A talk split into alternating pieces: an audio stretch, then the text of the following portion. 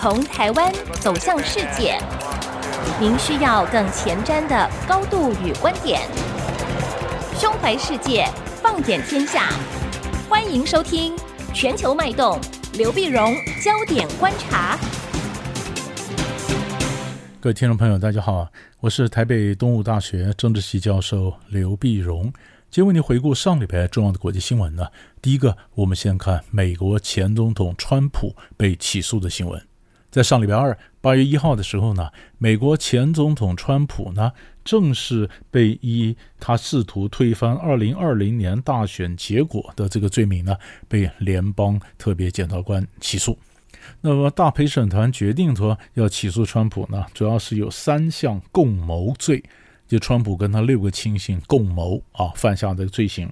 第一个就是串谋欺诈美国政府，第二个是阻挠妨碍公务，第三是剥夺联邦法律或者宪法所规定的公民权利。那川普自己呢，也有第四个罪名要起诉他，那就是他妨碍官方的程序。就是他想办法，就是不承认当时的这个选举的结果，而且鼓动暴民呢，在一月六号冲进国会啊！所以经过了长时间的调查，那终于这时候正式起诉。川普当然是觉得说这个是政治迫害。第一个，你这起诉的时间呢，你调查两年半。川普认为，在他正要角逐共和党党内总统候选人提名的时候，你这时候起诉，你不是意图使人不当选吗？你故意的吗？那虽然也有连一些法律学者说不是，因为就算川普被起诉罪名都成立，他可能被判二十年。可是川普当选还是当选呢？美国总统当选并没有一条说你被起诉所以当选无效，没有这条啊。所以检察官这边才说，我们怎么会意图使人不当选呢？因为跟你当选不当选没有关系嘛。那川普当然觉得说，那么这是一个迫害嘛。这是个迫害，因为川普到现在为止呢，总共有三个案子，那么这个是一个案子。之前还有一个联邦起诉的案子呢，那就是他在呃一些机密文件呢，不是被他带到佛罗里达这个海湖庄园吗？你又试图阻挠调查了等等，所以这个案子也是被起诉。所以一个选举，一个机密文件，这是联邦的案子。地方的案子呢，在纽约曼哈顿那边起诉川普，说呢你对一个色情片的女郎付一些封口费，那这个是金钱往来本身有瑕疵啊，那这是被起诉。那川普当然很多案子就忙于奔波啊，但是这个选举的案子，川普更觉得说这是一个迫害，而且他不认为他会得到公平的审判，所以在这个礼拜一的时候呢，那川普的律师就跟法院提出来要求更换法官啊，理由就是说他不认为在这个法官对他有偏见的情况下，他会获得呃公平的审判，他更希望说审判最后能够移出这个呃 D.C. 啊，在 D.C. 以外地方审判。那我们看这个案子，基本上看三个点。第一个点就是这个案子本身的发展，最后他是怎么审啊？第二个我们要看的是川普的支持度。川普很有意思，过去只要他被呃起诉，他的支持度就跳高，就升高，因为人们就相信说他是被政治上的一种迫害啊。那这次是不是也是被起诉，然后把他的这个支持度不断拉高呢？那第三个点就是看川普的副总统彭斯。彭斯以前是不是帮川普干活？川普当时叫他说：“你在参议院里面不要接受这个选举的结果。”彭斯说：“我没有办法。”那川普说：“你有这个权利。”好，现在讲说川普是不是对彭斯施压？那彭斯在这件事情上，他是愿扮演证人的角色呢，还是他支持川普呢，还是跟川普翻脸呢？那过去他是川普的副总统，可是现在他也想角逐共和党内总统候选人呢，他变成政治对手了。所以彭斯会有什么样的反应？这也是非常具有故事性的一个发展。第二大块的新闻呢，我们看乌克兰。乌克兰问题，我们看到是两边。一方面，我们看到乌克兰的这个战争的战好像有升高的一个迹象啊，因为乌克兰又派出无人机去攻击俄罗斯的船舰，俄罗斯呢也用这个火箭去反击啊，就是战火上面并没有稍停。可是另一方面，我们又看到了国际上在上礼拜开了乌克兰和平会议，这跟切割画面一样，一边看着战争，一边看着和平啊。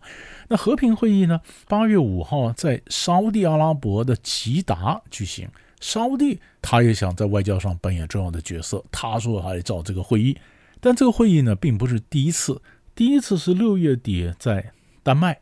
所以他这个和平会议还不是和平峰会，就是一次一次的把相关的国家召来讨论如何让嗯。俄乌战争能够有个下台阶，能够结束啊，然后希望能够大家的共识呢，能够逐渐逐渐的浮现，然后最后是不是才有机会开乌克兰和平的峰会？所以现在还不是会议。那这一次的会议呢，和六月底在丹麦的这会议呢，哎，有进展。因为上一次会议中国大陆根本不参呢，哎，这次李辉来了，啊，就是中国的乌克兰问题特使李辉有参加。那西方在选择会议地点的时候也煞费了苦心，因为他们这次呢，啊，沙地来做主持，而沙地跟中国关系不错，那中国总要卖个面子给沙地嘛，啊，而且沙地出来呢，那所以这次也有很多全球南方的国家啊，印度啦，那些第三世界的国家也都参加。那也都参加呢？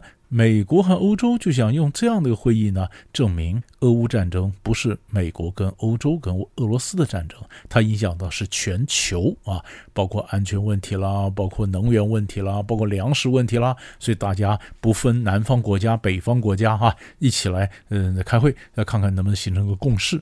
那这次呢，大概有个共识呢，就是呃，只有尊重国际法。啊，将来不管什么样的一个最后的解决方案呢，它必须符合国际法，而且领土的完整、主权的独立啊，这是一个共识。那在这共识下面啊，怎么谈呢？啊，那么嗯，这个会议最后结果就是乌克兰跟各国驻基辅的大使在谈谈协调，大家立场到底应该什么场合战争可以叫停啊？那另一方面呢，嗯，沙乌地呢则主张呢，呃，在这个会议里面设立很多工作小组啊。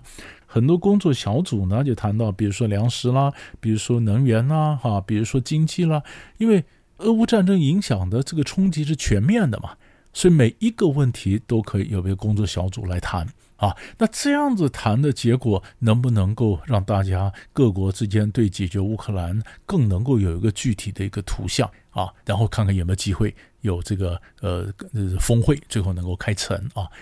但是有意思，俄罗斯没有参加。俄罗斯没有硬要参加，那俄罗斯没有参加的情况下，俄罗斯当然是看衰这样的会议嘛。他说没有结果嘛，一定没有结果。但是不是真的没有结果？好，俄罗斯没参，但中国参了。那后面代表什么意义？有没有机会把俄乌战争往结束的方向再推一把呢？好，这是我们可以观察的一个脉络，看看他有没有第三次会议，以及会不会有峰会真的在最后举行啊？第三大块新闻呢？我们追一下尼日政变的后续。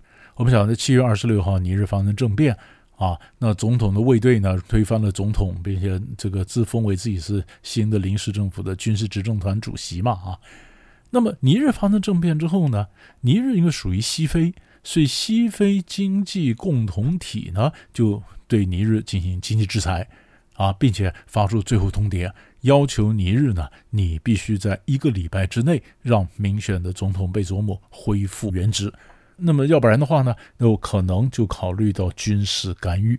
当他刚讲出来可能有军事干预呢，帮助你恢复秩序的情况下，尼日旁边两个呃国家，马利和这个布基纳法索，他们也是军事政变嗯之后成立的军政府啊。他们支持尼日的军政府，就说哪一个国家胆敢派兵打尼日，就视同打我们三个国家，我们势必有所报复。好了，那一个礼拜的期限到什么时候到期呢？六号，礼拜天过了，过了，当然没打了。那没打，那怎么下台呢？